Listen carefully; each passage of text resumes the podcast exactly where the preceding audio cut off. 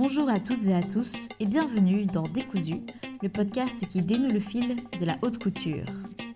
Une haute couture qui n'existerait pas sans ce fil, justement. Ce fil tenu par des dizaines de mains qui œuvrent à l'accomplissement des rêves les plus délirants. Car oui, la mode, c'est le délire total.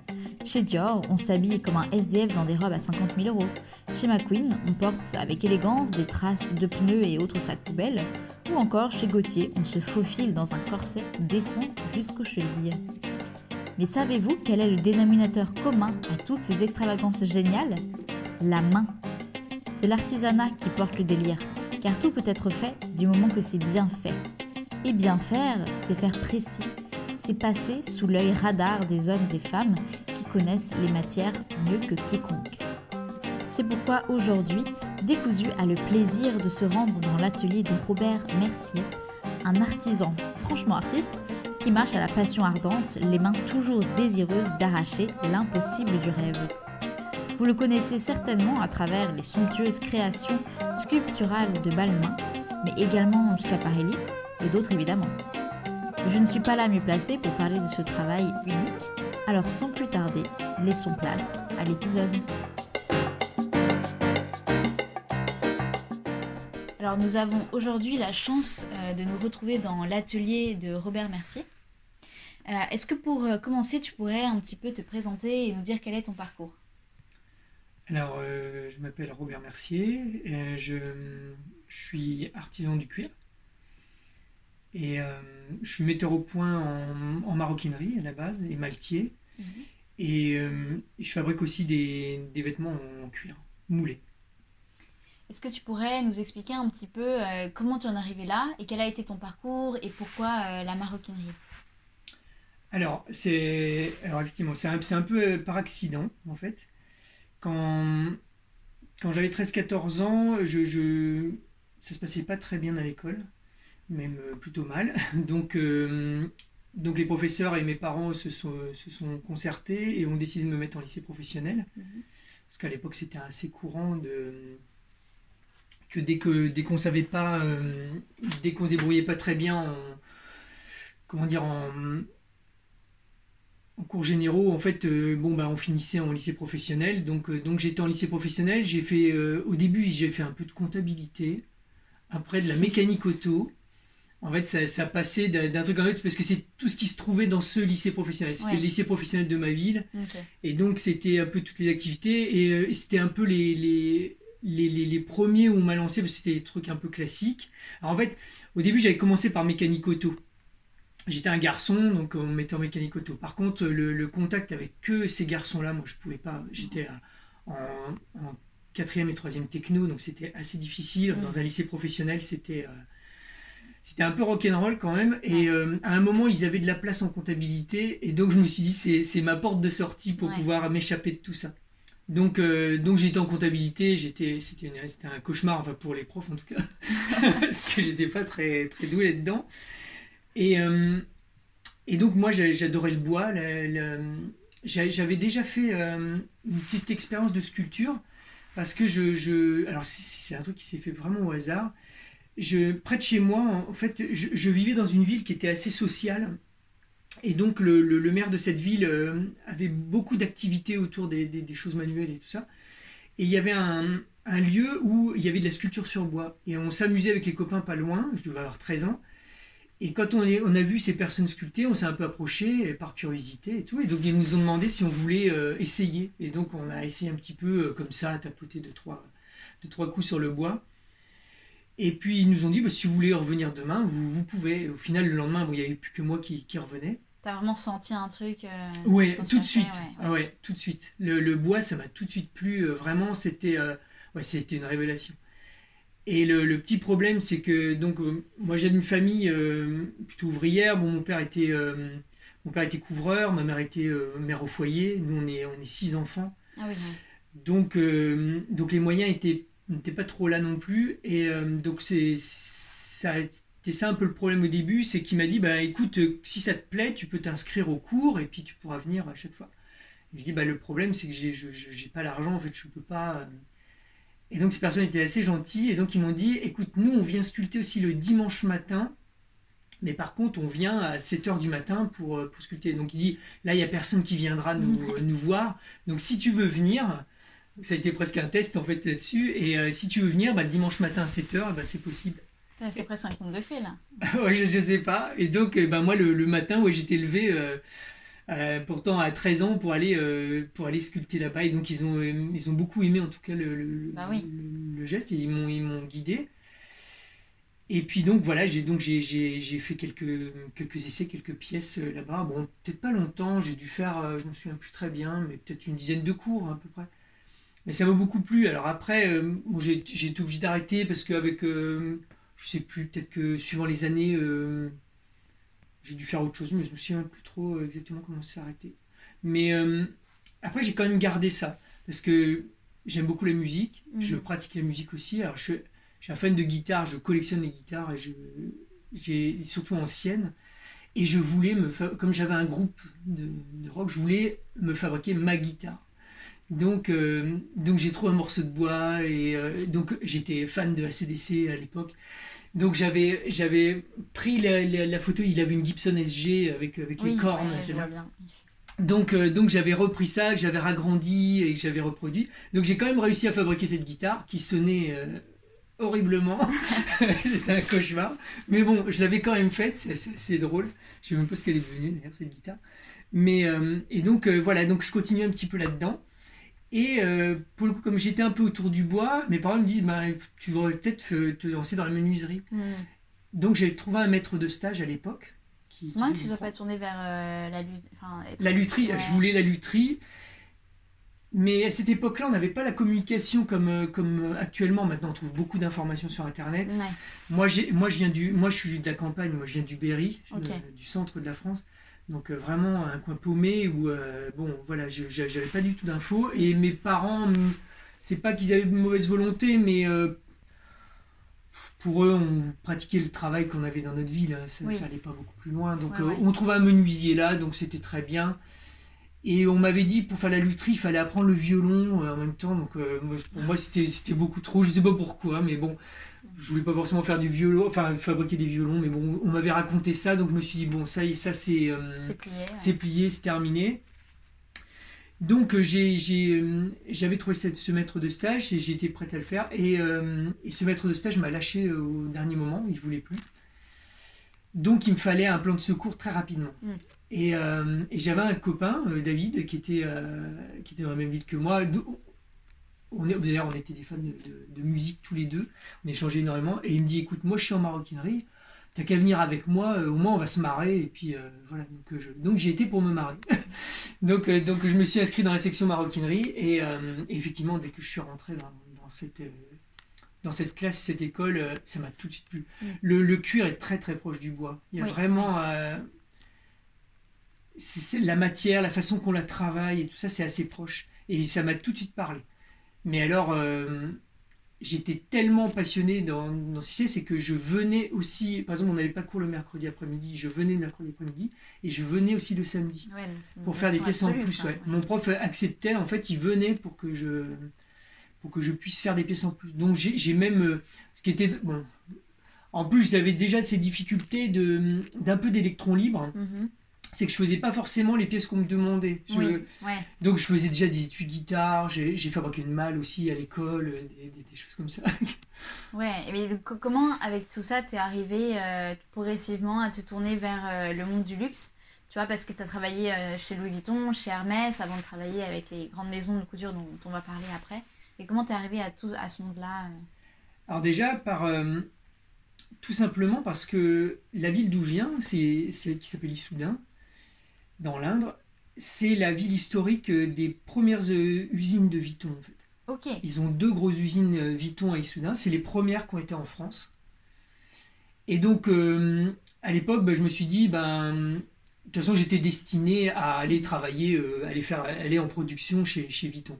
Bon, moi j'étais à l'époque où il y a eu la guerre du Golfe. Oui et qui, euh, moi je me souviens, ils nous prenaient même pas en stage au début, Vuitton. Ils embauchaient même plus personne. Ouais, bah oui. ça fonctionnait beaucoup moins bien. La maroquinerie n'avait pas le, le... le vent Ouais, autant que, qu'on, peut le voir maintenant. mais bon, moi, de toute façon, le, le, le, le, projet me plaisait. Et donc, quand, quand j'ai commencé un peu à travailler le bois et tout ça, je voulais travailler vraiment. Dès que j'ai découvert qu'on pouvait mêler le bois avec le cuir, j'ai tout de Ah suite fait. bah ouais. Et donc, je voulais faire de la malle. Je voulais être maltier. Et donc, euh, mon prof, comme il avait travaillé des années, euh, Philippe Chagnon, il a, mon, mon- mon prof, qui est vraiment euh, mon mentor, hein, on se voit encore, on échange encore ensemble. Et comme lui, il avait travaillé longtemps à Agnières, en fait, euh, donc à l'atelier Malle historique de Viton, il m'a dit écoute, moi, je peux essayer de t'avoir un stage euh, là-bas. Mm. Et donc, il a, il a fait une demande, ils ont accepté, mais par contre, c'était pendant mes vacances scolaires.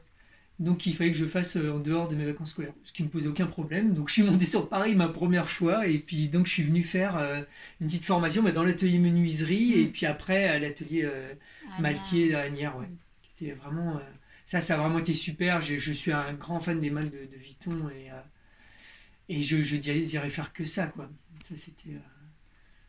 Euh, Et du coup, après, comment t'es arrivé euh, chez Hermès? Parce qu'il me semble que tu Alors, il travaillais n'y a, aussi. pas du- eu Hermès avant, en tout premier, c'est- il y, a- il y a eu la garde républicaine aussi. Ah oui, en- oui. oui. En, en céleri harnachement. Parce que ce qui s'est passé, c'est que donc, donc chez Vuitton, quand, quand j'étais là-bas, ils ont vu que j'étais motivé, je venais pendant mes vacances et tout ça. Bon, un gamin oui, bah qui. là, ouais, ils sont marqués. Là. s'aperçoivent voilà, que, que j'avais j'avais un peu envie. Et euh, eux, ils voulaient me prendre tout de suite. Malheureusement, j'avais mon service militaire. Mm. Parce que j'étais dans les derniers à faire le service militaire. Donc voilà. Et j'ai quand même réussi, en discutant avec les, les recruteurs, à... Enfin, ils m'ont tout de suite guidé, ils m'ont dit, si, si tu veux, il y a dans la gendarmerie, il y a la garde républicaine où ils font de la céréale harnachement. Et donc, ils m'ont un peu guidé dans cette voie. Donc, il fallait que je me dirige vers les gendarmes et tout ça. Donc, je suis devenu gendarme pendant, pendant 10 mois. J'ai appris à arrêter les voitures et tout Ouais. ça. Voilà. Donc, euh, donc j'ai fait ça. J'ai j'ai fait mes, mes, mes classes d'abord euh, à Auxerre, je me souviens, pendant, pendant un ou deux mois. Et puis après, disons que j'ai été euh, à la sellerie euh, et harnachement à la garde républicaine, à République, Mm. qui a été une, une super expérience. Voilà, Très artisanale. Ouais, c'est compliqué en plus de ça, c'est un savoir-faire très particulier. Oui. euh, ouais. Et moi, la selle, je ne connaissais pas, donc, euh, donc ça m'a amené encore sur un nouveau milieu. J'étais assez pratique là-bas parce que comme je venais d'un milieu de la maroquinerie et eux, ils n'avaient pas forcément de la maroquinerie, en fait, les, les- que ce soit les généraux ou euh, les hauts gradés, un très haut gradé, en fait, ils venaient me voir pour avoir des étuis pour les képis ou des choses comme ça. Bah, c'est- non, mais après, voilà, c'est ça, c'est l'homme à tout faire. euh, voilà, c'est un petit peu ça. Mais c'est c'est- ouais, c'est dingue, c'est le, le savoir-faire que tu peux appliquer sur absolument tout à partir du moment où tu maîtrises la matière. euh. Exactement. Ouais, c'est vrai que le cuir, le, le, le- le spectre est, est très large. On C'est- peut, on peut sûr, ça. vraiment, y- on peut, on peut fabriquer beaucoup de choses avec le cuir. Donc j'ai fait mes, donc mes 10 mois euh, de service militaire. Ils voulaient me garder euh, là-bas. Moi, je voulais pas. J'ai pas une mentalité militaire. Je peux pas. Bon, et puis euh, je suis. Dit-il avec son sweat Nirvana. Ils m'ont coupé les cheveux trop longtemps, je ne voulais Ouais. plus. Et, et donc, donc, donc voilà, je, je- donc je, me suis, je suis parti chez Vuitton, co- comme, comme il y avait ça qui était lancé. Et j'ai donc j'ai été aux commandes spéciales, qui n'existent plus actuellement, où on fabriquait des objets euh, qu'à la demande. Par exemple, ça peut être des objets anciens. Par exemple, si, si une personne retrouvait un portefeuille de son grand-père qui n'existait plus dans la collection, il nous l'envoyait et on le pouvait reproduire. Ou des, des commandes, pff, on a pu faire des, des colliers pour les chiens. Bon, maintenant ça a l'air courant, Oui, oui. mais à l'époque ça ne l'était pas. Ouais. On a fait des, des, des, des étuis pour des planches de surf, ou Vous avez euh, déjà pour des fait, étuis euh, guitare. Oui, ou- voilà. Ah bah ça, tu devais être content. voilà, voilà j'ai fait un étui guitare pour un japonais, je me souviens, ou des sacs pour mettre des bottes pour l'équitation, Ouais. Ou euh, le, le plus étonnant, c'était une personne qui, qui voulait un étui pour mettre une flûte de champagne à l'intérieur. Oui, oui, bah ça maintenant tu sais qu'ils le font. Une euh, seule, ouais. Et c'était une personne qui voyageait beaucoup et dans l'avion, il voulait pas boire le champagne dans les verres en fait de. Ça, c'est- mais ça, Donc il ça, emmenait ça- son verre. euh. Ça, c'est surréaliste, c'est tout un roman de, de, de passer par ces, ces métiers-là. hein. Donc c'était, euh, ça a été très formateur, mais euh, T'as fait le tour. j'ai pas forcément fait le tour, mais les, les conditions étaient un peu difficiles. On avait très peu d'outils, Ok, ils nous outillaient pas. d'accord. Et on était un atelier un peu bizarre en fait, qui était euh, au centre, un peu perdu comme ça. Je me rappelle, on avait, un- on a un- du matériel qui est, qui est là, c'est, du matériel pour fileter, pour faire des, des, des finitions à chaud sur le bord des et on en avait un pour trois personnes. Ah oui, d'accord, ouais, effectivement, pas. C'était vraiment très compliqué quand même. Mm. Et puis, euh, je sais pas, l'ambiance me plaisait pas trop. Et au final, moi, je voulais faire de la malle et en fait, on me faisait tout faire. Donc, j'ai fait de la petite maroquinerie, du, du sac, du, du portefeuille, tout ça, mais pas de la malle en fait.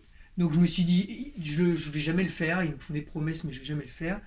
Et donc j'avais un, ami qui était, que j'avais rencontré à la garde républicaine, qui lui était passé chez Hermès. Et qui m'a dit, ben, rejoins-moi chez Hermès. Il y a toujours un passage avec un ami, c'est drôle. Et, euh, et, donc je suis parti chez Hermès. Donc, en tout cas, j'ai postulé là-bas. Et j'ai donc j'ai fait mes, mes tests. Euh, bon, moi j'avais un avantage à l'époque. En fait, ils faisaient, ils prenaient. C'était la première fois qu'ils commençaient à recruter à l'extérieur. En fait, Hermès. Hermès à l'époque, ils avaient un vivier mm. de d'artisans qui était l'école de l'abbé Grégoire.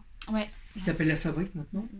Et donc tous les élèves qui étaient là-bas, en fait, ils étaient formés aux techniques Hermès et généralement ils finissaient tous chez Hermès par la suite. Mm. Mais ils prenaient personne de l'extérieur. Et là, il commençait. Jean-Louis Dumas avait décidé, lui pour lui, dans sa vision, il disait qu'il y avait beaucoup d'artisans, même, même un boulanger pouvait devenir un très bon maroquinier. C'est ce mmh. qu'il avait dit. Et donc, il avait ouvert ça à tout le monde. Et donc, moi, j'étais là-bas. Bon, j'avais cette chance, c'est que moi, j'avais déjà pratiqué la maroquinerie et pas forcément les autres. Pourtant, c'était moi qui étais le plus stressé, je crois, pendant les tests. C'est ça qui... Et donc, euh, donc ils m'ont pris quand même. Donc, j'ai fait une année de formation à, fabriquer les Kelly, les techniques, toutes les techniques qu'ils avaient. Ce qui était très bien, moi j'adore apprendre, donc euh, ça c'était merveilleux. Et j'ai été dans l'atelier donc qui s'appelait le sac R à l'époque et qui fait que les, les, sacs exotiques, euh, tous les cuirs exotiques, le crocodile, l'autruche. Oui, donc en plus là. Les sacs exceptionnels, j'ai déjà fait un sac avec, avec les plaques en or et diamant, ah des choses comme ça, voilà. Donc c'était euh, c'était intéressant et ça changeait tout le temps, donc c'était plutôt bien. C'était beaucoup de la production quand même, même si c'est des sacs assez prestigieux et je m'ennuie assez vite. Hein. Moi, je m'ennuyais très vite. Donc, euh, donc je me suis, ouais, je me suis ennuyé très vite et j'ai, j'ai une personne qui, qui, qui, que je connaissais de, de, depuis longtemps encore qui me, qui me dit, bah écoute, on cherche un metteur au point pour Céline. Oui. Donc si ça t'intéresse, euh, donc, euh, donc j'ai démissionné de chez Hermès parce que j'ai démissionné de partout. Bon, chez Hermès, ils n'avaient jamais vu ça à l'époque. Maintenant, il y a des démissions, mais à l'époque, personne démissionnait, personne s'en allait. De, oui, on est libre, ouais. Donc euh, voilà, et d'ailleurs le directeur m'a appelé le jour même qu'il a reçu mon, ma, lettre de démission, il m'a dit euh, mais qu'est-ce qui se passe? Ben, Je dis bah je m'en vais. Et il me dit est-ce que c'est un problème d'argent? Je fais non. Ben, il dit bah alors on peut pas trop tenir.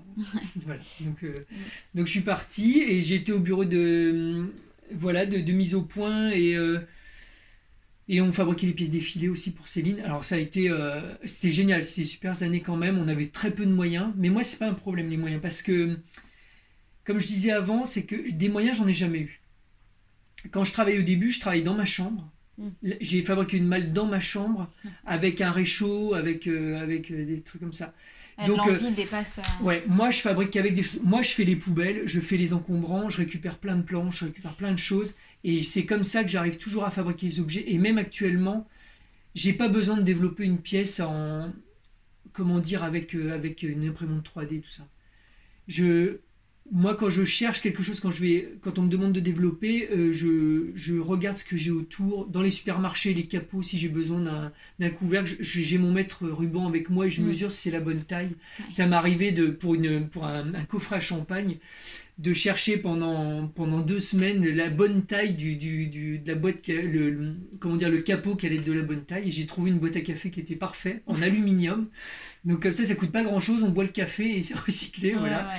Et quand c'est gainé de crocodile, après, on voit plus rien du tout. Et donc, ça, ça fonctionne bien. Mais j'ai toujours fonctionné comme ça. Donc, je peux. Je travaille toujours avec pas grand chose. Il ne faut pas grand chose, en fait, mm. pour travailler. Il faut très peu de choses. Donc, chez Céline, ça a été très formateur parce que.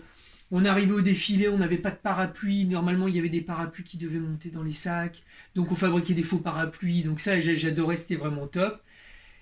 Et puis, euh, passé 4-5 ans, ça a changé. LVMH euh, a repris la main sur Céline à virer le directeur et à licencier, voulait licencier tout le monde. Voilà, il y avait un plan de licenciement qui était mis en place. Le prêt-à-porter, tout le monde devait dégager. Moi, été dans les premières charrettes, donc, euh, parce qu'on avait un tout petit atelier, on était trois, donc, euh, donc ça ne servait à rien pour eux. Ils voulaient nous, nous caser chez Vuitton, ce que j'ai refusé, et, euh, parce que je les connaissais déjà. Et, et donc là, tout le monde me disait, mais tu devrais monter ton entreprise, ta propre entreprise. Et je me suis dit, bon, oui, pourquoi pas. Donc, euh, avec l'argent que j'ai eu euh, de licenciement, j'ai voilà, utilisé pour monter. Euh, Ça, on en parlera, on en parlera plus tard. Voilà. Et donc, comment est-ce que tu es arrivé aujourd'hui à finalement travailler beaucoup plus dans le milieu de la couture et de la mode que de la maroquinerie? Puisque on, a, on voit notamment tes pièces, on, les a, on a pu les voir chez l'OEV, chez Schiaparelli ou Balmain. Et euh, alors, on va parler un peu de ce que tu comptes faire dans les années à venir ou dans les temps à venir, mais en tout cas, jusqu'ici, ton travail s'est euh, beaucoup orienté euh, haute couture. Et toi, comment est-ce que ça s'est passé pour se retrouver par rapport à la... Comment est-ce que c'est toi qui es venu aller chercher les maisons Les maisons sont venues à toi Est-ce que c'est toi qui avais envie de travailler dans l'haute couture Comment ça s'est passé ben, En fait, quand j'ai monté mon entreprise, au début, j'ai fait un peu de mobilier et de décoration intérieure. Ton entreprise qui s'appelle Giena. voilà. Et euh, au tout début, je voulais, voilà, je voulais plus fabriquer de sacs, euh, de choses comme ça. J'ai commencé à faire de la décoration intérieure. Je suis tombé dans la crise euh, américaine qui est, voilà, qui est, qui, qui est, arrivée et qui a, qui a, un peu freiné tous les achats immobiliers. Mm. Donc les gens ne décoraient plus les, les, intérieurs comme ils ne revendaient plus, et ainsi de suite. Donc ça n'a pas duré très longtemps et je me suis retrouvé vite fait avec plus de travail. Mais comme les gens, comme, comme j'avais traversé pas mal d'entreprises et croisé beaucoup de stylistes, en fait, on me demandait déjà, ça faisait déjà un an qu'on me demandait de refaire du, prototypage pour, euh, pour, les, pour les de luxe. Mhm. Donc, euh, donc je, me suis relancé à nouveau à refaire des sacs, euh, de la ceinture, des choses comme ça. Donc j'ai mis au point à nouveau les, sacs pour, pour, ces entreprises. Mais j'ai, on, a, on glissait tout de suite, j'allais, comme on faisait appel à, moi tout le temps pour des, des, projets un peu spéciaux ou un peu hors du commun, on va dire. Euh, T'as pas peur aussi, toi, d'expérimenter ouais, Voilà, il y a toujours l'expérimentation, donc ça, ça les intéressait. Comme quand j'ai travaillé avec Acne Studio, eux, ils adoraient tout ça parce que parce qu'on pouvait. Euh, moi, je dis, moi, rien n'est impossible pour moi. Mm. Je dis jamais non. Donc. Euh, Très haute couture, dans ça. Ouais, peut-être, ouais. Et donc, donc de tout ça, ça a un peu fait boule de neige. Mm. Et, et, donc ma première pièce, ben, c'était un appel un dimanche pour, pour Jean-Paul Gaultier. Une, une styliste que j'avais croisée et chez Céline et qui travaille chez Jean-Paul Gaultier et qui m'a dit écoute euh, Jean-Paul nous demande un corps moulé de femme est-ce que tu saurais faire? Et est-ce que tu as déjà fait? Alors euh, j'ai dit oui mais je l'avais jamais fait. Voilà. Voilà. Tu l'avais dans les mains déjà. voilà. Et donc euh, donc voilà. Donc je me retrouvais quelques jours après devant Jean-Paul Gaultier et avec mon premier proto de, corps moulé. Mm. ce qui, ce qui ça ça m'a beaucoup plu. Et puis bah, de croiser cette personne déjà euh, très humaine et, euh, et assez incroyable et, euh, et où on travaille vraiment avec un vrai échange artisan et créateur. C'était, enfin ça, ça m'a vraiment rendu tout de suite amoureux de la, de, la, de la, couture et de la haute couture. Et pour le coup, je faisais une pièce haute couture tout de suite. Quoi. Donc, donc on j'ai terminé ce projet de, de, corps moulé et puis, et puis qui, qui, a très bien fonctionné. Et après, ils ont fait un petit peu appel à moi, mais Jean-Paul Gaultier avait repris la. Moi, je suis tombé à l'époque où Jean-Paul Gaultier avait repris euh, sa marque mm. en main. Bon, il n'arrivait pas à gérer tout ce que tout ce qu'il avait à gérer, et donc après, il n'y était plus, donc ça s'est arrêté assez rapidement. Mais comme j'avais euh, lancé ce ce, ce, ce, ce, produit, ça, voilà, ça, ça, quand même, ça existait, c'était là. Mais ça a quand même mis un petit peu de temps. Après, je suis, donc, je suis retourné dans le sac, dans, dans, dans des boîtes et des choses comme ça enfin des mâles, des, des, des trucs, euh, c'est encore, euh, encore différent, mais qui, qui s'approchaient quand même de la couture. Et dix ans après, presque, donc il y a, y a, Balmain qui, qui mm. vient et qui me, qui me contacte. C'est ça, c'est le bouche à oreille dans le milieu. Oui, voilà, c'est ça. Et euh, quand j'arrive là-bas, quand je vois sur le tableau des tendances, je vois mon bustier en photo. Je trouve ça, bah ça c'était top, c'était génial. Et donc, donc ils avaient besoin de, de corps moulés et donc, euh, donc voilà, on allait lancer ça. Donc euh, là, j'ai pu évoluer aussi sur, euh, sur ma mm. technique. J'avais déjà évolué avec, avec les années qui étaient passées, forcément.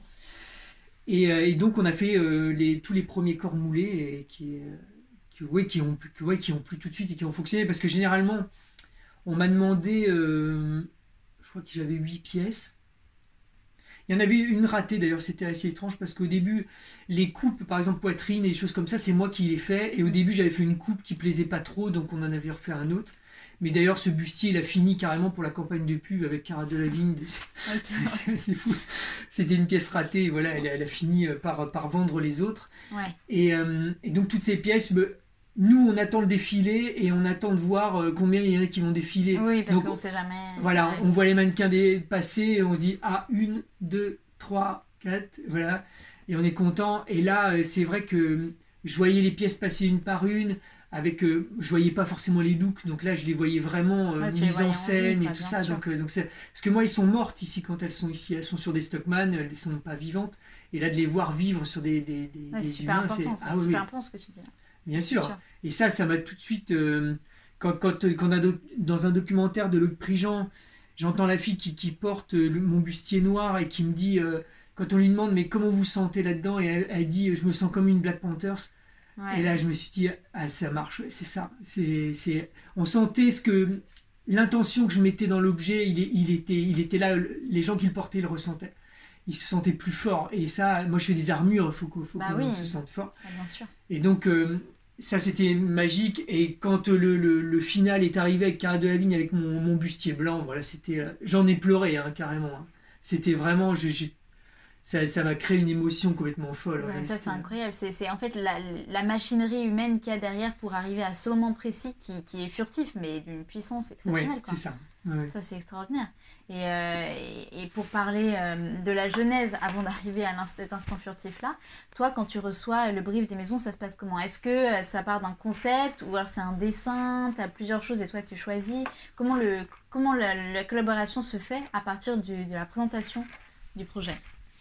Alors il y, a les, il y a les deux, il y a plusieurs choses. Co- Comme, j'ai, comme quand même je, je développe pas mal de techniques aussi, et que j'ai aussi mon un peu mon côté artistique aussi de, Mm. de- de création, en fait, euh, soit on part vraiment d'une technique que j'ai fabriquée et on va monter quelque chose derrière.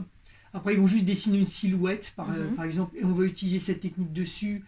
Et avec le styliste avec qui on travaille, par exemple, pour les draper, euh, Eddie m'a beaucoup aidé. euh, moi, je je fabrique pas des vêtements à la base, donc, euh, donc Eddie qui est styliste. Oui, Eddie Namion qui est, qui est le styliste chez Balmain.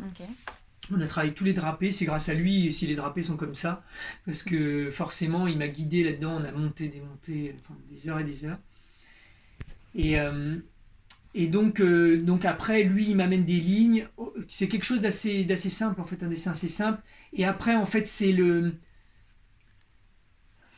C'est du one shot en fait. Aucune des pièces que je fabrique elles sont identiques. C'est Mm. impossible. C'est impossible. C'est- Parce que c'est aussi, faut que je me sente bien aussi. Si je suis trop fatigué, faut que j'arrête. faut que tu sentes la matière aussi. Ouais. ouais. Quand, on est 6 heures d'affilée, 6 heures d'affilée à faire des plis un par un, des tout petits, les démonter, les redémonter, euh, nerveusement c'est assez compliqué, Il faut prendre aussi du recul. C'est pour ça que j'ai besoin aussi de- d'Eddie. Je lui envoie des photos pour lui demander. Il me dit oui, mais là tu vois les plis, ils font pas naturel à cet endroit-là. Après, toi, t'es perdu, t'as as le cerveau mangé par tout ça. C'est exactement ça. Donc, euh, donc il y a une construction qui est toujours un peu ping-pong. Mm. De toute façon, que ça soit avec Schiaparelli aussi, parce qu'avec Daniel, c'est ce qui s'est passé. Daniel, lui, il a tout de suite vu mon côté sculpture. Il voulait qu'on fasse tout de suite quelque chose autour d'une sculpture. Mhm. Donc, on a travaillé ce Daniel corps. euh, Roseberry, Daniel directeur Roseberry, de exactement. Et il a voulu, les premières pièces qu'on a fait, c'est la sculpture tout de suite. Mhm. Sculpture que j'ai faite à la main, qu'il adorait. Il adorait savoir que, que c'était sculpté à la main. J'ai envoyé les photos. Il me demandait plus d'abdos, moins d'abdos. On était en train de réfléchir. Est-ce qu'on en met plus? Est-ce qu'on les plus saillants, plus naturels Plus carré, plus- plus rond, tout ça. Voilà, et voilà, et tout, et on est parce qu'on essayait de trouver un corps hybride en fait. Oui, On ne voulait pas que ça soit une sorte de corps d'homme qu'on mettait sur une femme. oui. ouais. On voulait que ça soit une femme forte en fait. Mm, mm, mm. Il fa- fallait vraiment qu'il y ait un message de puissance, mais que, tout de suite quand on le voit, on se dise que c'est une femme en fait. Même malgré ses pectoraux, malgré ses abdos, faut qu'on pense que c'est une femme et pas un homme. Mm, mm. Et donc, donc ça, a été un- ça a été long, cette sculpture a été assez longue. Et, euh, et voilà, et c'est comme ça que ça se fait petit à petit. Et donc le premier qu'on a moulé, bah, c'était pour, euh, pour Kim Kardashian. Ouais. Le verre avec, euh, qui, a, qui a été utilisé, euh, elle l'avait utilisé pour Noël, je crois. Et puis après, bah, on, a, on a lancé la robe euh, assez rapidement. La robe était prévue avant, mais, Oui, oui. mais elle, elle est venue euh, se, se caler euh, juste un petit peu avant. Et comment tu fais toi pour avoir le moulage Est-ce que c'est c'est des moulages de... Parce que là, tu as des corps quand même très spécifiques, puisque tu as pu travailler sur le corps de, de Zendaya, là tu disais Kim Kardashian ou même euh, Kylie Jenner. Sur ces corps-là, est-ce que c'est des moulages qu'on t'envoie? Comment ça se passe pour... Alors il y a plusieurs. gé- généralement, j'ai souvent les fiches avec toutes les, toutes les mensurations en fait. Les personnes, ils ont des fiches techniques, euh, Mm. comme ça je peux tout utiliser et moi fabriquer euh, un, mo- un modèle. De toute façon, ça reste assez euh, standard. Je fais pas les. Comment dire Je. Je, vais pas faire des, des, des, des- des particularités de- du corps. euh, Voilà, je, je sais pas comment dire, mais je vais pas. euh, sculpter le grain de beauté qu'elle a à droite, ça, ça, sert à rien. Surtout quand on place des drapés dessus. Par contre, quand on veut se coller, la, celle qui a bouleversé et changé la, donne, c'est Zendaya. Mm. Parce que Zendaya, on a, en fait, moi j'ai un corps standard que je garde. C'est un corps de la taille des mannequins que j'utilise toujours en fait constamment pour, pour les premières pièces que je vais, euh, que je vais mouler pour qu'on aille assez vite et après il est retouché euh, suivant le mannequin euh, mm. suivant sa taille et, tout ça Zendaya on lui avait envoyé en fait un, truc standard j'avais peu de temps sur le moment et quand elle a reçu elle voulait pas elle voulait vraiment son corps précisément donc ben, il n'y avait qu'une seule solution c'était de la, mouler donc c'est là où le moulage est intervenu donc c'est elle le premier corps qui a été moulé et donc là, c'est vraiment une réplique exacte de son mm. corps, comme on peut voir. Mais c'était indispensable parce que là, le, le projet était de, de lui faire une, une robe qui était dans le, dans le thème du, du, film Dune. Donc, euh, donc on voit les dunes qui sont inspirées euh, par mm. rapport au plissé. Et en même temps, le, le, le challenge. Alors, moi, je suis dans le, la statue grecque et Olivier Roustin, il est dans le, t-shirt mouillé. voilà. Et donc, on a mêlé les deux. C'est une statue grecque avec un t-shirt mouillé.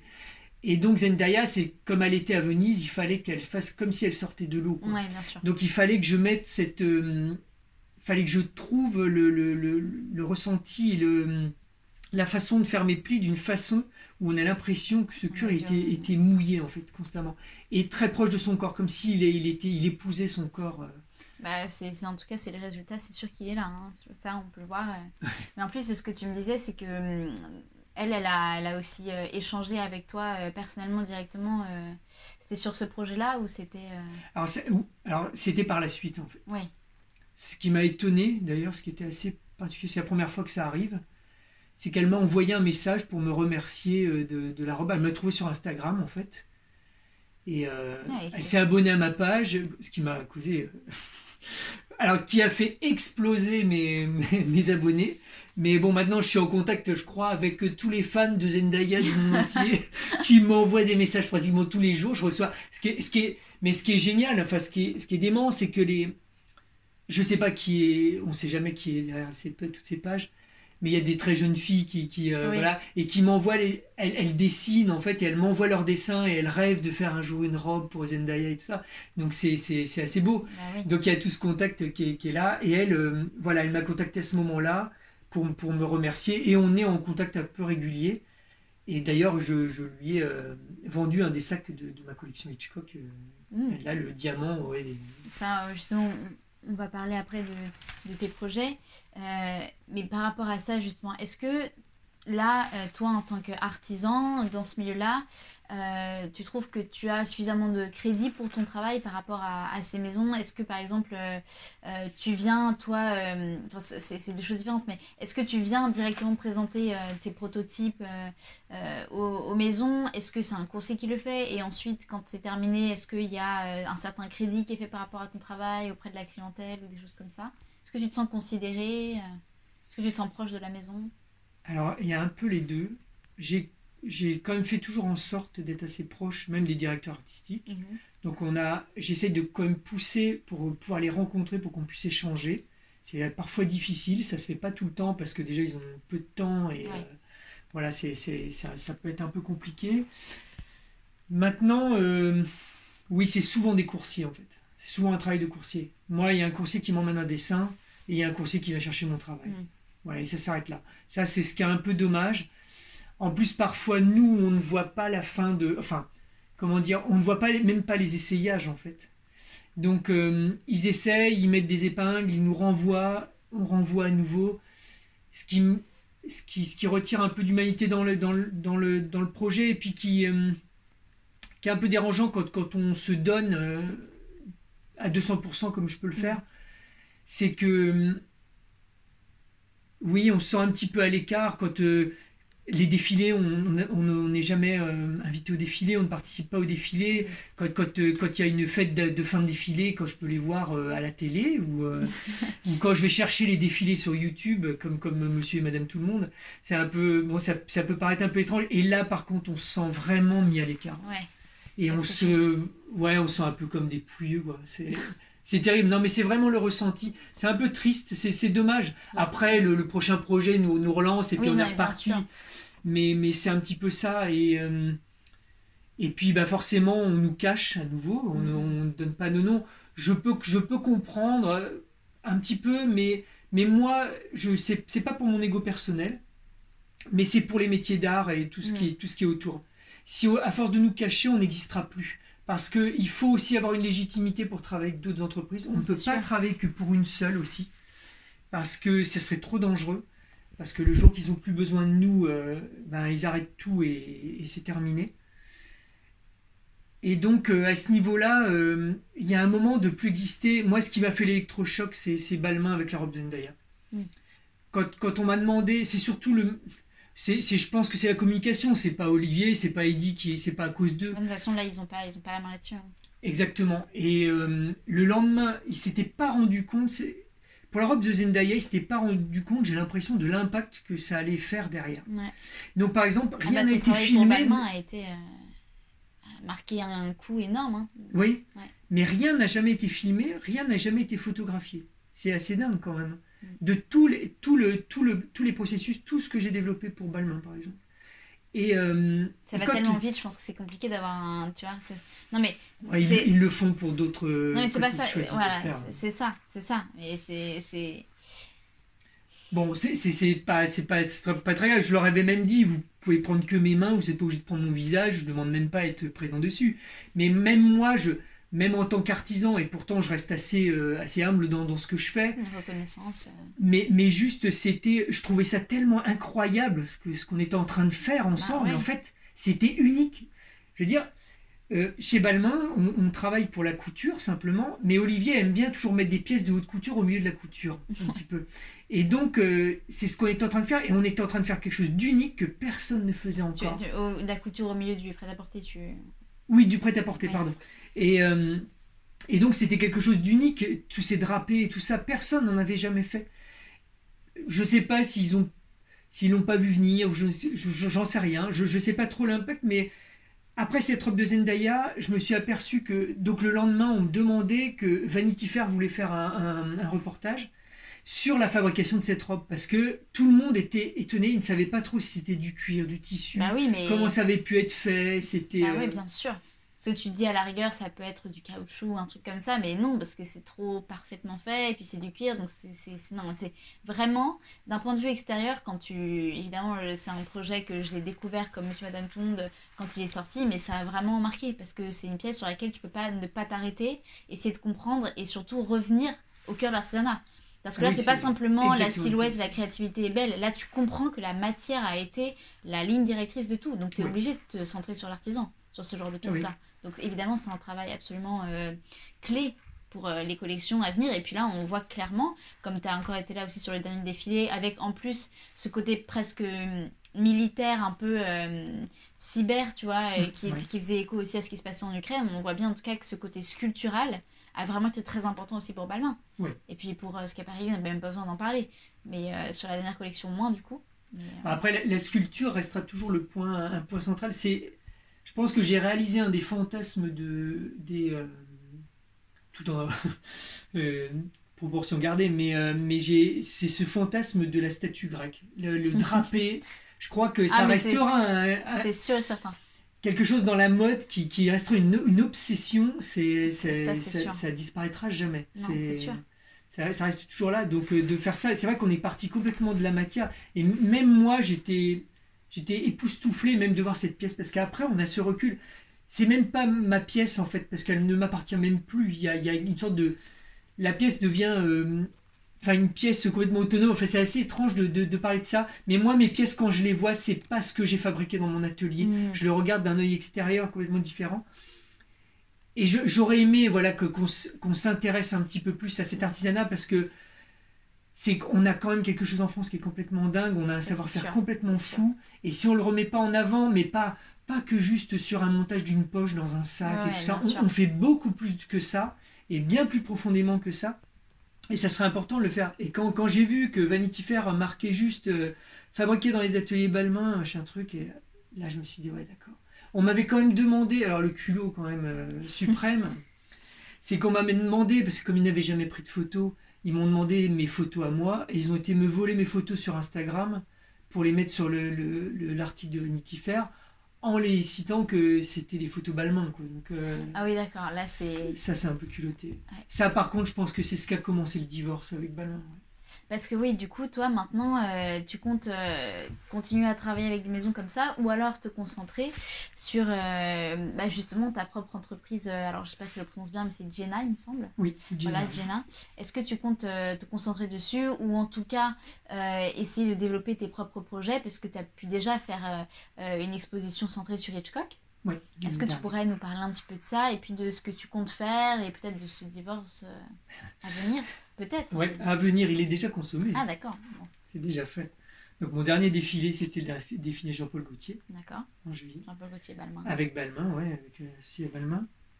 En fait, euh, j'ai. Euh, alors, déjà, l'année dernière, j'avais réussi à, trouver un peu de temps, grâce un peu au Covid aussi, mhm. tristement, mais. De, de, pouvoir faire au moins une collection autour des Hitchcock. Je voulais accessoiriser en fait les, les films d'Alfred Hitchcock, enfin refaire des vêtements j'aime bien travailler pour des, pour, pour des gens, euh, avoir des demandes en fait un petit peu euh, de, de, de, personnes que j'aime beaucoup. Et j'aurais eu aimé travailler avec pour Hitchcock. Mm. Et je me suis dit, bah, c'est pas parce qu'il est mort que je, ça m'empêche. Ah, bien sûr. Et donc, euh, donc j'ai voulu amener mon dialogue autour de, de ça. Donc j'ai fait toute une collection qu'on peut trouver sur, sur mon, mon, Insta. Il y a, de toute façon, tout sera indiqué. ouais, ouais. Donc j'ai fait cette expo qui a plutôt bien fonctionné et qui m'a permis aussi de, de, me rendre compte que je pouvais finalisé, que j'étais complètement autonome et que je pouvais me donner un peu plus confiance dans mes créations. Voilà, exactement, que je peinais à voir et que, que j'ai un peu plus trouvé avec ça. Et euh, après, j'aime beaucoup travailler pour les boîtes de luxe. J'aime bien traduire les, les, les, désirs et les envies des, des, des, créateurs. J'adore cet échange vraiment avec les directeurs artistiques. Franchement, je, J'aime beaucoup Olivier, j'aime beaucoup Daniel, je les aime vraiment quand même, et c'est vraiment quelque chose qui est, qui est assez magique et qui est, euh, qui est sympa, mais après c'est toute la machinerie qui est derrière, ça. qui fonctionne pas si bien que ça, mm, mm. et qui nous met euh, toujours un petit peu dans... Tout s'est enchaîné en fait, il y a eu beaucoup d'embêtements. Il y a eu le, le, manque de reconnaissance qui, qui est là, bon, qui, qui, existait déjà, bon, ça c'était pas forcément le gros problème, mais il y a, il y a tous ces paiements qui ne se font pas faut savoir que pour il y a des pièces qui n'ont pas vu le jour parce que je n'avais pas d'argent pour acheter le cuir. Ah oui, oui. Voilà. Parce qu'on ne me payait pas. Quand on m'a demandé, on m'a dit mais pourquoi tu ne veux pas la faire? Et ben je dis bah parce qu'en fait je n'ai plus de cuir et je n'ai pas d'argent pour en acheter. Donc voilà, parce que en fait euh, ils mettent parfois tellement de temps. Mon record du monde c'est c'est un an avant d'être payé. Ah ouais? Ouais. Ah ouais. Donc voilà. Donc je ne vais pas impliquer les, les, les entreprises qui ne le font pas. Il y en a qui, voilà, qui sont toutes récentes et qui n'ont toujours pas payé non plus. Mais euh, ce qui fait que, que c'est difficile de travailler avec eux. Ça nous met euh, dans, dans, des difficultés assez complexes. On nous redemande des pièces malgré que, que, les paiements ne se font pas. Déjà que le, la communication n'est pas toujours très simple. Vraiment. Donc on se plie en deux pour beaucoup de choses. Mais euh, même si je travaille pas pour l'argent, c'est quand même assez important parce que... Il faut vivre bah, il faut vivre et puis il faut faire tourner euh, tout ça. Et puis euh, voilà, donc c'est un petit peu compliqué et je pense que ça devient malheureusement un manque un peu de respect en fait euh, mm. envers nous. Qu'on oublie de, de, de, nous inviter au défilé, qu'on oublie de nous inviter au pot qui, qui, qui est organisé après le défilé, qu'on oublie de, de, nous remercier ou je ne sais quoi, je veux bien, mais là c'est la goutte quoi. Mm. Et, et, là, donc dans ces, dans ces derniers projets, je me suis tellement donné, j'ai travaillé pour le, pour le donc pour les derniers mois que j'ai travaillé avec, euh, pour le défilé, j'ai fait l'OEV en même temps que le, le défilé Balmain-Gauthier. Il y avait le, la partie l'OEV, je travaillais tous les week-ends, tous les jours, 12 heures par jour. Et en fait, ça a été tellement loin que je, je n'en pouvais plus. Et un matin, je me suis dit, écoute, j'appelle tout le monde et j'arrête tout. Donc j'ai appelé tout le monde au téléphone et j'ai dit, j'arrête tout, je récupère tous mes essais et je, je, je finis avec vous. Donc ils étaient un peu étonnés. Mais, mais bon, voilà, de toute façon, ils ont accepté mon, vouloir. Je pense qu'ils pensent que je vais, euh, je reviendrai. Ce qui est bien possible, ce qui est possible, je dis pas que j'arrêterai complètement, mais en tout cas, là, j'ai fait une session complète. Je voulais que le divorce soit, qu'il y ait un vrai divorce, une vraie coupure, une mm. vraie, vraie coupure. Donc j'ai tout récupéré. J'ai arrêté vraiment complètement. Dès qu'on me demande une commande, de, que ce soit de ces entreprises-là, je refuse. Et, euh, et là, je me consacre que à qu'à moi en fait, parce que depuis juillet, je, je fais mes petits travaux, je suis parti en vacances, j'ai pris du temps, de, de la réflexion, prendre un petit peu de recul sur tout ça. Tu as nettoyé ta tête. Voilà, c'est ça. Et j'ai, euh, mais dans le, comment dire, dans, dans, le, dans cette réflexion, bon, après j'ai le démon, hein. il, est, il est Bah en oui, moi. bah bien sûr. Je, je voulais faire autre chose, peut-être faire, un, peut-être faire une autre activité, ce qui, ce qui pourra peut-être se faire à un moment. Mais euh, bon, bah, c'est revenu et j'ai envie de faire quelque chose de, de- de personnel. Et donc de re- retenter en fait l'expérience euh, de, créer mes objets. Je ferai pas un défilé parce que c'est pas c'est pas mon c'est pas mon domaine et je pense pas que c'est ça. Moi de toute façon je fais plutôt des pièces euh, artistiques qu'on peut porter. Mm, mm. Donc ce sera plutôt des pièces musées qui, en quelque sorte. Moi, mon, mon, mon prochain projet, c'est... Moi, de toute façon, je suis dans le sculptural. Mhm. Donc, c'est d'avoir une sculpture à la maison, Qu'on garde dans sa maison, qui décore notre maison, qu'on aime voir, mais qui soit modulable comme un puzzle. Et donc, si ce soir, tu pars au, au théâtre ou à l'opéra, et ben, si tu as envie de prendre le collier ou juste l'épaule, et ben, tu peux prendre l'épaule et t'habiller avec. Et quand tu reviens, tu la reposes sur le, sur le... Parce que les vêtements de mode, souvent, d'ailleurs, ils rentrent au musée, c'est assez étrange depuis peu de temps. Mais c'est que on fait ces pièces assez incroyables, on passe des heures complètement folles pour un temps très court Mm, mm. Et après on les voit plus. Donc là, c'est, ce serait plutôt le principe de partir plutôt à l'envers Mhm. et de, de profiter plutôt visuellement de ces pièces et de pouvoir les utiliser, que cette sculpture soit utilisable en fait. Voilà, moi ça serait mon, ma, volonté. Sculpture en cuir, donc. C'est une sculpture en cuir, ouais. Par contre, c'est, ma matière fétiche. Parfois, j'utilise un petit peu d'autres matières, mais, euh, Mm. mais très peu. Parfois, on me demande aussi, on m'a demandé souvent de, de- d'utiliser des matières plastiques ou des choses comme ça Mm. pour, pour faciliter les choses. Et moi, c'est assez hors de, de question Ah, bien sûr. parce que je veux creuser au maximum. C'est pas, je fais une obsession sur cette matière, c'est juste que aujourd'hui, ça fait 27 ans que tous les jours, je touche à du cuir. Ça fait 27 ans. C'est une matière que je connais très bien. On peut tout faire avec le cuir. Encore plein de choses. Il y a encore plein de choses à découvrir. Et j'ai envie encore de découvrir plein de choses. Et donc, je voudrais encore pousser les limites Mm. encore dans, dans cette matière. C'est une belle matière, on peut faire beaucoup de choses et qui, qui, euh, qui a une solidité, qui, est, euh, qui peut être renouvelable malgré qu'il y a des, des, des dires parce que il y a un animal mort qui est derrière. C'est ça, c'est aussi une question que je voulais te, te poser. C'est ouais. par rapport à tout ce qui se passe. Est-ce que c'est une question, toi, que tu te poses en te disant, bah, euh, tu vois, la, la complexité avec euh, les, les... En fait, c'est c'est compliqué parce que d'un côté, on veut vouloir, enfin, on veut pouvoir utiliser du cuir synthétique, mais c'est absolument pas euh, écologique non plus. Non. Donc du coup, il y a la question euh, éthique, sauf qu'après, il y a aussi la manière dont la tannerie va traiter le cuir pour qu'il soit euh, biodégradable. Donc toi, comment tu sélectionnes, comment tu fais ton sourcing? Est-ce que tu as des tanneries, enfin, tu as des, des fournisseurs privilégiés, tu as des tanneries avec une manière de traiter le cuir que tu préfères ou Alors, c'est même pas moi qui choisis, c'est la matière qui a choisi. C'est parce qu'il n'y a, il y a qu'une seule matière qui se moule. mhm. Le moulage est complètement naturel. C'est juste de l'eau. D'accord, J'utilise que de l'eau avec le cuir. Et c'est que des étirements ou des plaquages ou des cuirs repoussés. Ah, donc c'est la main quoi. C'est complètement. euh, y a, tout est hypoallergénique en fait. Ok, Mais tu vois, quand on les porte sur le corps, il n'y a pas de possibilité d'allergie ou je ne sais quoi. d'accord. En fait, j'utilise que des tanages végétaux. En fait, Ok. euh, c'est utilisé, c'est avec euh, le, le tannage végétal est fait avec des écorces de chêne, euh, des, Mhm. des écorces de bouleau, et, et c'est des tanages très longs, alors qui durent beaucoup plus, plus longtemps. Les peaux sont beaucoup plus chères. Mhm. Mais il faut savoir que donc déjà le, au niveau éthique, en fait, il ne faut pas oublier que nous sommes que des recycleurs, ceux qui sont au maroquinerie. Nous sommes des recycleurs. À part certaines peaux comme le crocodile, Oui, le serpent ou les choses comme ça, euh, les autres peaux, en fait, c'est juste le déchet de la viande qu'on mange. Ouais. C'est les gens qui mangent de la viande qui, qui nous fournissent en peau. Et je suis bien placé pour le dire parce que je suis végétarien. Donc euh, je ne mange pas de viande. J'utilise que la peau. Donc euh, donc c'est les gens qui, Ah. qui mangent ce- cette viande qui, qui, qui utilisent la peau, qui, qui nous fournissent la peau. Le- La peau, c'est qu'un déchet. Ce qui coûte cher sur la vache, c'est- c'est c'est- c'est la chair, c'est la viande. Mm. Les peaux, même parfois, il a fallu même former les gens à, à retirer les peaux sur les, sur les, sur, sur les animaux parce qu'ils abîmaient les peaux parce que ça ne vaut rien. En fait, c'est un déchet qui va être jeté. Elle, elle prend sa valeur par le traitement des, des tanneries et des migisseries, Ouais, qui est un boulot d'ailleurs très difficile.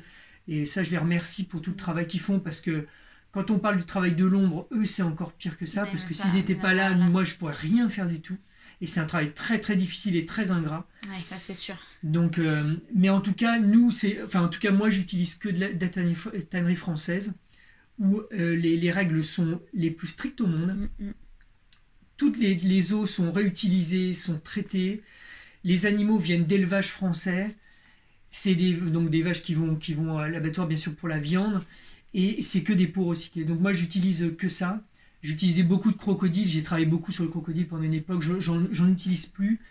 Mais moi, ce que je trouve plus magique, c'est que je l'ai fait pour mon expo Hitchcock, c'est que je ne voulais pas utiliser de, de matière euh, exotique ou toutes ces choses-là. C'est c'est magique. Hein. Je te fais un collier en crocodile, il est, il est forcément magnifique. Mm. Mais moi, ma peau, elle est lisse. Donc ce que je fais, c'est que c'est moi qui lui amène son effet matière. Mm.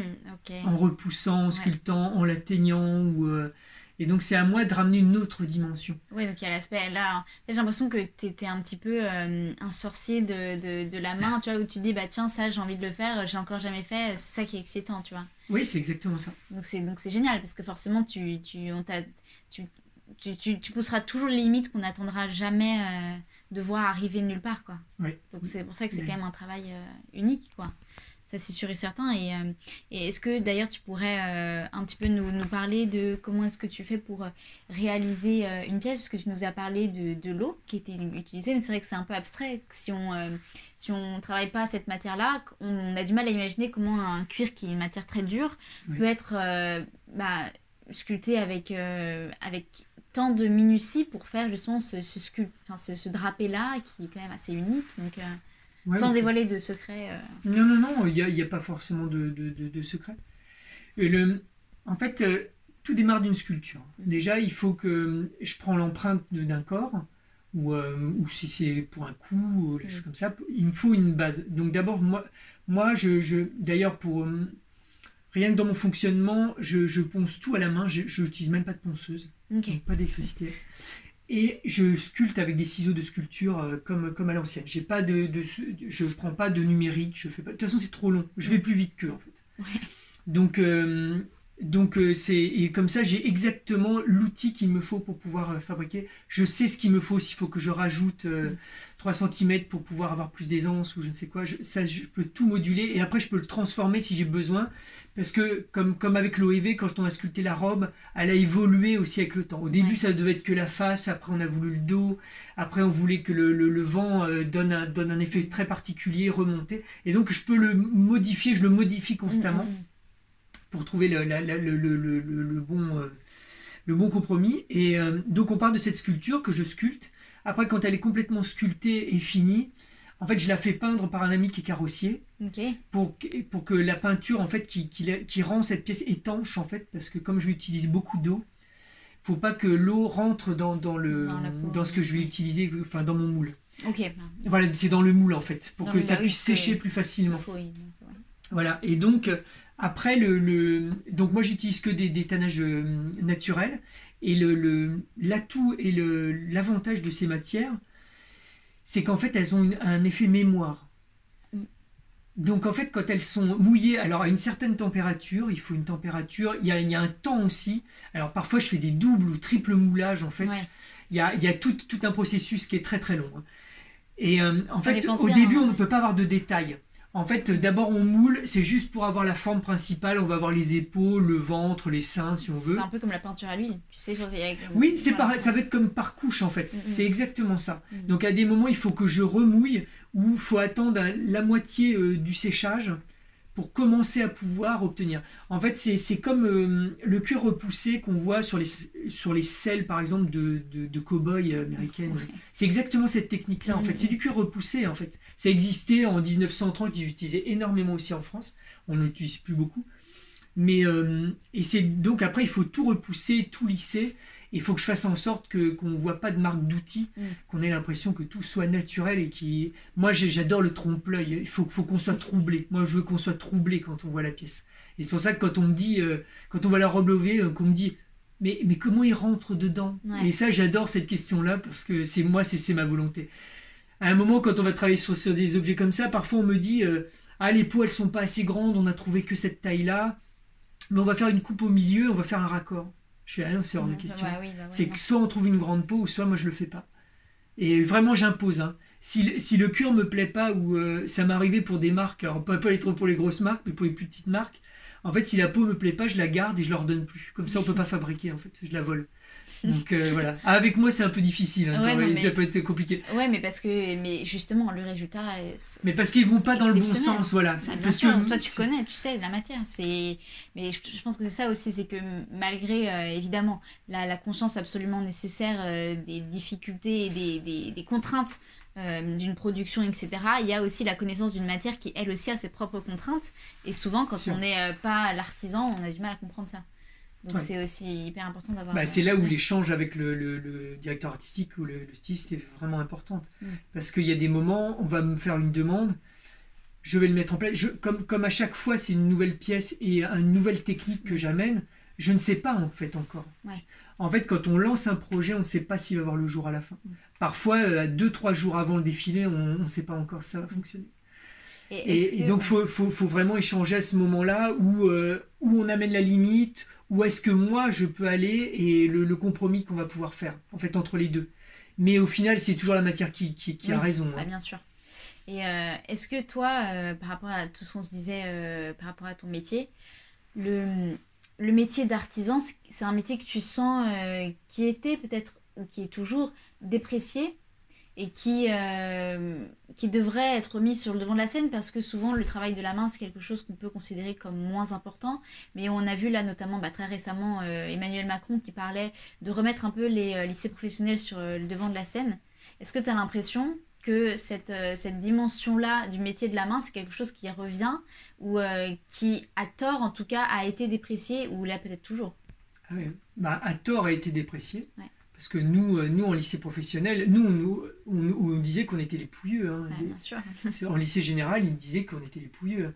Nous, on était, on était juste des gens paumés, quoi. C'est tout. On était juste bons à faire fonctionner nos mains. Ça, c'est quand même surréaliste. quoi. Ah Quand oui, on y ah bah maintenant, ça quand, n'a quand aucun on. sens. Oui, je, je sais, mais euh, ce qui a fait que, que maintenant il y a eu une fracture à un moment où on n'envoyait plus les enfants dans ces écoles et lycées professionnels ou autres pour apprendre des métiers manuels. Et, euh, et ce qui a fait un manque pendant des années, et ce qui fait que les entreprises actuellement Bah, Aujourd'hui, on le paye. Hein, ouais. non mais là, Her- Hermès, il cherche encore 300 personnes. euh, je, je connais plein de boîtes qui cherchent partout. Et ça a créé en fait un, un manque à un moment qui a, manqué- qui a aussi fait un, un manque d'intérêt. On nous a remis un petit peu en avant il y a quelques années euh, les métiers manuels. On en voyait partout à la télé. On voyait l'intérieur des, des- des entreprises Vuitton, Hermès, Ouais, tout ouais, ça voilà, des, des grosses boîtes. Alors, ce qui est bien, ce qui a, ce qui a créé un petit peu de vocation, mais, mais on voit que- qu'une facette, un côté, les métiers d'art en France, on est incroyable. Ce qui est complètement dingue, on est les derniers romantiques, nous. On a quand même, malgré qu'on- que les, les- nos métiers ne fonctionnaient pas, on continuait à les conserver. Ces gens qui ont gardé la marqueterie de paille, qui n'était utilisée pratiquement à rien, qui et qui a continué à garder cette technique. Et, et je dis que ça, mais mais il y en a tellement. Bah, les tonneliers aussi. c'est fou. Oui, c'est- ouais, ça qu'il faut. vin, Et, c'est pour ça que maintenant il y en a très peu. Et, euh, et en tout cas, il faut. euh, on peine quand même à trouver des, des- des- Mhm. des jeunes. Il faut les remotiver à, à revenir dans ces métiers parce que c'est quand même. On fait naître des choses. On a. C'est vraiment agréable, excitant. Mhm, on- est au cœur quand même de quelque chose qui est, qui est, euh, qui est très actif et très, euh, très euh, comment dire, qui, qui nous aussi, qui, qui nous motive à continuer et, et on a, enfin, on, on fait naître des choses assez exceptionnelles. Pas, je veux dire, c'est dans, dans tous ces métiers d'art, euh, quand, quand je vois les, les pièces, moi aussi, je suis énormément touché par, par les métiers d'art. Mhm. Tous- tous les métiers me fascinent, malgré que dès que je vois le métal, sais, j'ai envie d'e- d'essayer, mais même je, je me dis, mais comment ils font pour, pour Mm. faire ces... J'ai le même questionnement que qu'on me, pose euh, tout le temps. Et, euh, mais en tout cas, il faut, il faut que, que ça reparte, mais c'est difficile parce que actuellement, les, les, les, les, métiers d'art reviennent beaucoup en avant. Les, les, entre, les, les, les boîtes de luxe se sont aperçues que on- ça commençait un peu à se standardiser aussi dans la haute couture. On voyait qu'il n'y avait pas vraiment de nouveauté, on, on- faisait un peu toujours, euh, pas, pas- pas toujours la même chose, pas vraiment ça. Mais en tout cas, il faut savoir que quand même, une technique, ça peut être un point central, le prouver à travers ma technique, par exemple, où on peut vraiment créer quelque chose, même voir toute une aussi, collection par exemple. Herpen, mais bien sûr, Ouais. mais c'est- carrément ça. Autour qu'une d'une technique, elle a tout créé son univers et toutes ses collections. Donc, euh, et même un, artisanat, tous les arti- tout, tout ce qui est artisanal, c'est une puissance en fait. Et quand on voit eh ben, les, les- la, la bijoutière pour Schiaparelli, Mm. euh, le, le- le travail de plumes, les plumassiers, tout, ce- tout ce qu'ils font, Ouais, marqueterie de plumes, c'est incroyable. Ouais, faut, faut vraiment que, que toutes ces entreprises, elles prennent un peu plus soin de nous parce que elles sont là, elles- on, on sent quand même qu'il y a un intérêt pour nous, mais euh, il y a un- on nous oublie un petit peu quand même. Mm. On nous oublie, en tout cas, on veut pas, on veut, on fait pas partie de la fête en tout cas. C'est euh, voilà, on nous aime bien, on a un peu le copain moche qui est, qui est, euh, qui est un peu le faire valoir et puis qui, qui reste un peu de côté. Et, euh, et nous, euh, voilà, je sais pas si on n'est pas assez présentable pour venir. au- Oh non, je J'en sais rien. Non, non, mais je, je blague un peu. Mais, mais c'est dommage parce que. Parce que.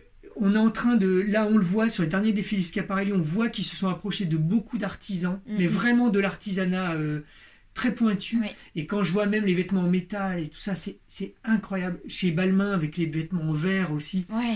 c'est euh, impressionnant. Mais c'est. Bah, chez Balmain, il y a eu un florilège de, mais même Ouais. d'expérience, j'ai l'impression. Oui, oui. euh, Elle est carrément. Films avec Jean-Paul Gaultier. Là. Et là, on voit que les entreprises, de plus en plus, toutes ces boîtes, elles, elles ont cette volonté-là. Mm, mm. Alors il y en a qui ont vraiment conscience de ça. Moi, c'est surtout que ça, me- fait tiquer, c'est que quand je vois, euh, quand je voyais Lagerfeld, de Lagerfeld, il invitait ses, toutes, tous les, Oui, toutes les art- tous Mais exactement, il y a eu euh, dans l'épisode, je crois, 3 de, de Décousu, justement, euh, sur le compte Instagram, j'ai mis en fait en référence, euh, il y a eu deux défilés pour moi qui ont été très importants. Il y en a eu un de, euh, de, de Valentino il y a quelques années, Ah, je crois bah, deux Valentino ans. aussi, oui. Et, et Karl Lagerfeld qui lui avait fait tout un défilé, tu sais, dans les studios Ouais. où on voit vraiment les mannequins qui marchaient. Et tu avais une scène en fait avec toutes les couturières qui étaient là et qui. qui- Mais elles sont toujours présentes euh, pour les défilés. Elles Ah ont ouais, un emplacement. Elles sont là, mais ouais. Parce que, mais je, je- Et ça, tu vois, c'est vraiment. euh, c'est- curieux. C'est Ouais. curieux, mais je pense que c'est aussi parce que euh, Chanel, c'est pas, une, c'est pas une maison dans son fonctionnement qui est aussi énorme que d'autres maisons Ouais. où, euh, tu vois, ils ont pas la main sur tout. euh. Puis ça a toujours, je pense que ça a toujours fonctionné comme ça chez eux aussi, je, Oui, je pense. ouais, ouais. Ça a toujours été comme ça. Jean-Paul Gaultier, c'est pareil. Par contre, si je dois faire une exception, De toute façon, eux, ils ont tout en interne aussi. oui, voilà, c'est ça. tout, mais en tout cas, j'ai, tu vois, pour, là, pour, le, pour les, quand même les cités, pour le coup, c'est, c'est quand même bien. J'ai, j'ai, j'ai été un défi, un- invité pardon, au défilé euh, Jean-Paul Gaultier, là, Ba- Balmain, au dernier. Donc ça, j'ai quand même été touché. Franchement, quand, quand j'ai vu arriver les femmes enceintes que j'ai faites et que les gens ont applaudi, Ah, voilà. ah, j'ai eu des, des frissons, c'était incroyable, j'avais jamais ressenti ça. Mm. Pourquoi j'ai jamais ressenti ça? Pourquoi? Pourquoi maintenant, euh, avec toutes les pièces que j'ai faites avant, et pourquoi que maintenant? Et quand j'ai réussi à dérober un, un- comment dire, un petit fascicule où il y avait tout le, tout le, la, la dénomination des, des Mhm. robes et des, des vêtements qui, qui, qui, qui passaient, et il y avait quand même marqué euh, Robert sur le, sur le- Alors il n'y avait pas mon nom, mais rien que ce prénom, je trouve que il y avait même les stagiaires qui avaient participé en fait euh, à l'élaboration des, des, des vêtements. Ouais. Et ça, j'ai trouvé ça dingue. Je me suis dit, et même d'ailleurs, ils ont même partagé des, des choses en, me- en mettant mon hashtag. J'ai trouvé ça complètement fou. Et même encore plus dingue, c'est que j'ai j'ai vu à un moment, il y avait, il y a le milieu drague qui, euh, qui, bon, qui, qui prend beaucoup d'idées là-dessus. D'ailleurs, ils ont même euh, recopié la, la robe musclée Ouais, que ouais. j'avais- faite. Et euh, bon, c'est assez fou parce qu'ils font des faux. Enfin, ils- c'est- assez dingue, mais bon, c'est pas très grave. Et mais euh, donc ils avaient reproduit le bustier, euh, le, tout le corps en verre. Et ils l'avaient posté sur, sur, sur Instagram pour moi, pour une, une entreprise. Moi, j'ai connu des entreprises comme Hermès, Vuitton, tout ça, où dès qu'il y a de la copie, euh, ils, bah là, ils on- attaquent tout de suite. Ça, on l'a vu, ça avec la, les sacs, les crypto Hermès, là. enfin, les crypto Voilà, exactement, voilà. Et, euh, mais là, en fait, euh, Jean-Paul, euh, enfin, donc la commission Jean-Paul Gaultier, ils ont partagé cette photo. Donc ils l'ont partagée, Ouais, ouais. tout en disant qu'en fait, c'était, ils étaient vraiment réjouis que, qu'en fait, dans le monde, ils puissent inspirer en fait les gens comme ça. Mais ça, Jean-Paul Gaultier, Et ça, je c'est au cœur de leur ADN depuis hein. toujours, mais c'est exceptionnel. Ah ouais, c'est une mentalité complètement folle. Ça, j'adore. C'était toujours un truc qui m'avait fait penser à, à Mathieu Chédid, le, le, le- le musicien, Ouais. M, qui... euh, je me rappelle, j'avais acheté un, livre de ses partitions, euh, je crois que c'était Jeudi M, et, euh, et en fait, il y avait un, un, un petit texte qu'il avait écrit au début, Et il avait marqué, voici toutes les parties, enfin toutes les notes en fait qui, qui, qui ont été jouées dans, dans, cet album et tout ça. Mais la musique, c'est fait pour vivre. Donc ce que je vous conseille, c'est de les prendre et d'en faire autre chose. Ça, c'est génial. Et ça, je trouvais ça génial parce que lui aussi, il est dans, dans une sorte de construction euh, constante. bien sûr. Et il adore l'expérimentation. Et ça le dérange pas de, de voilà, de donner ce, cette chose pour pouvoir, euh, pour pouvoir la moduler la faire vivre encore derrière. Mais c'est ce qui fait Gainsbourg, c'est ce qui, ce qui. Ça le dérangeait pas du tout qu'on vienne copier ses musiques. Au contraire, elle continue à vivre et elle continue d'ailleurs sûrement à lui bah, le faire exister lui-même bah, aussi à travers tout, ça. Bien sûr. et, tu vois, pour, pour terminer euh, et pour rebondir à ce que tu, tu, disais par rapport à ce sentiment exceptionnel que tu as ressenti quand tu as vu les pièces arriver, est-ce que tu considères, toi, que, que la mode ou la haute couture, ça peut être une forme d'art? Ah oui. Pour, pour moi, je me suis. Je pense que je, je pense que je suis euh, artiste depuis toujours. Un artiste euh, peut-être qui est resté toujours un peu dans son coin et qui a jamais osé faire quelque chose. Et, euh, et dès que j'ai pu commencer à fabriquer, j'ai une, toujours une, une, intention. Je, je ne n'ai pas fabriqué pour vendre. Les pièces de Ditchok, toutes, pratiquement toutes celles que j'ai encore, elles sont encore là.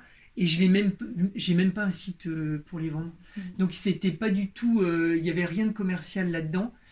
Elles ont toute une histoire, elles ont toute une profondeur par rapport à toutes, tous les films que, que, dont je me suis inspiré un jour peut-être que je faudrait que je, je, mette, je mette ça à plat. Et pour moi, oui, ça a toujours été de l'art parce que même quand je voyais les défilés d'Alexander McQueen, on peut pas dire le contraire. C'est incroyable, c'est insensé. C'est des de toute façon c'est des objets d'art. C'est des objets d'art. Là, on revient à, à l'art nouveau où euh, euh, l'escalier qui a été fait dans tel hôtel, il sera jamais répété nulle part ailleurs. Bah c'est pas qu'un escalier, c'est une œuvre d'art c'est il y a rien de droit il y a, c'est c'est euh, c'est des pièces uniques et puis, euh, puis ça a une autre dimension parce qu'il y a des messages. Là, on le voit chez Gauthier, mais chez Balmain, ça a été aussi. On ne communique pas forcément sur tout ça, mais, mais nous, quand, quand on a un brief au début, on sait un petit peu par où on va aller. Mm. Et par exemple, avec euh, Olivier, quand on a travaillé avec, avec les drapés, quand j'avais travaillé avec les, quand j'avais fait les bustiers en parchemin, en fait, on cherchait une nouvelle matière, enfin, on essayait de travailler sur une nouvelle matière, et Olivier voulait travailler sur ses origines. Hmm. Et donc, moi, j'étais, je me suis dit, mais il vient de, il est du, nord de l'Afrique, on va trouver, et l'origine du cuir, il est là-bas. Et donc, c'est le parchemin, c'est la basane. Le cuir de basane, c'est un cuir de mouton naturel. Et donc, ben, j'ai fabriqué les pièces pour les hommes en, en basane, exprès pour ça. Les gens ne décèlent pas forcément ça mais c'était pour que le message soit vraiment. Euh, c'est ça, mais tout est pensé, c'est oui, oui, exceptionnel. Exactement. Il y a même ce qu'on voit, qu'on peut paraître futile, tout a été pensé. Tout a été pensé. Il n'y a, il y a, pas, il y a pas de hasard, il y a pas de. Il y a des choses où on doit s'adapter un petit peu, des tailles, des, des formes qu'on ne va pas forcément pouvoir adapter. Mais en tout cas, il y a une vraie volonté, une ligne directrice qu'on garde et avec euh, des vrais messages euh, derrière. Et on, continue toujours à faire. Euh, moi, je sais que je marque des messages dans tous les, dans tous les, tous les vêtements aussi. Donc, on essaye de, de, garder toujours. Euh, moi, moi je, suis obligé de. de... Oui, de toute façon, de, toute façon, je fais des pièces uniques. Euh, enfin. Donc oui, pour moi, ouais, c'est de l'art, ça c'est sûr. Et en tout cas, moi je le considère comme ça. Et ça commence à se, à se préciser avec, avec cette entrée dans, dans les musées un petit peu partout. Je veux dire, maintenant, quand on voit une robe à l'AIA euh, posée rien que sur un mannequin, c'est complètement incroyable. c'est à tomber. c'est sûr. Donc, sûr. Euh, eh ben, écoute, merci beaucoup pour, euh, pour ce moment et pour, pour toute ces, la générosité de tes questions et de ton approche. Merci à tous. Et, et, je, et donc, du coup, dis-nous un petit peu où est-ce qu'on peut te retrouver sur, sur Instagram ou si tu as un site. Ou... Alors, moi, j'ai pas vraiment de site, mais pour l'instant, bah, j'ai ma page Instagram. C'est giena.robert. Et. Tout sera euh, sur l'Instagram de Décousu, euh, tout sera indiqué. Et donc écoute, bah, merci beaucoup et à bientôt.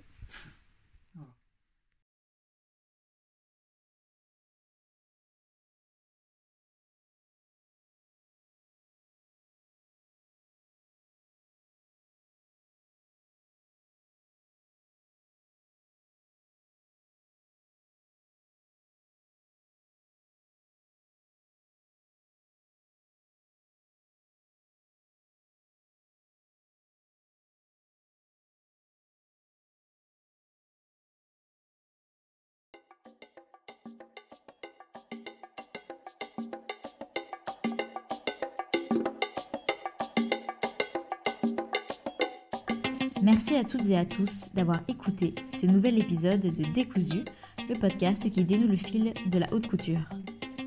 Je tiens aussi à remercier Robert qui a pris le temps d'accueillir Décousu dans ses ateliers et je tiens également à le remercier pour cet échange très généreux. Vous pouvez retrouver Robert Mercier sur Instagram au compte Jenna donc G-E-N-I-A-H. Et je vous conseille vivement de suivre son actualité. N'hésitez pas également à rejoindre la page Instagram de Décousu Podcast, donc Décousu Podcast, où vous trouverez des photos de l'atelier de Robert. Et vous pourrez par la même occasion rester au courant des épisodes à venir et se passer. Moi je vous dis merci à toutes et à tous et je vous dis aussi à très bientôt.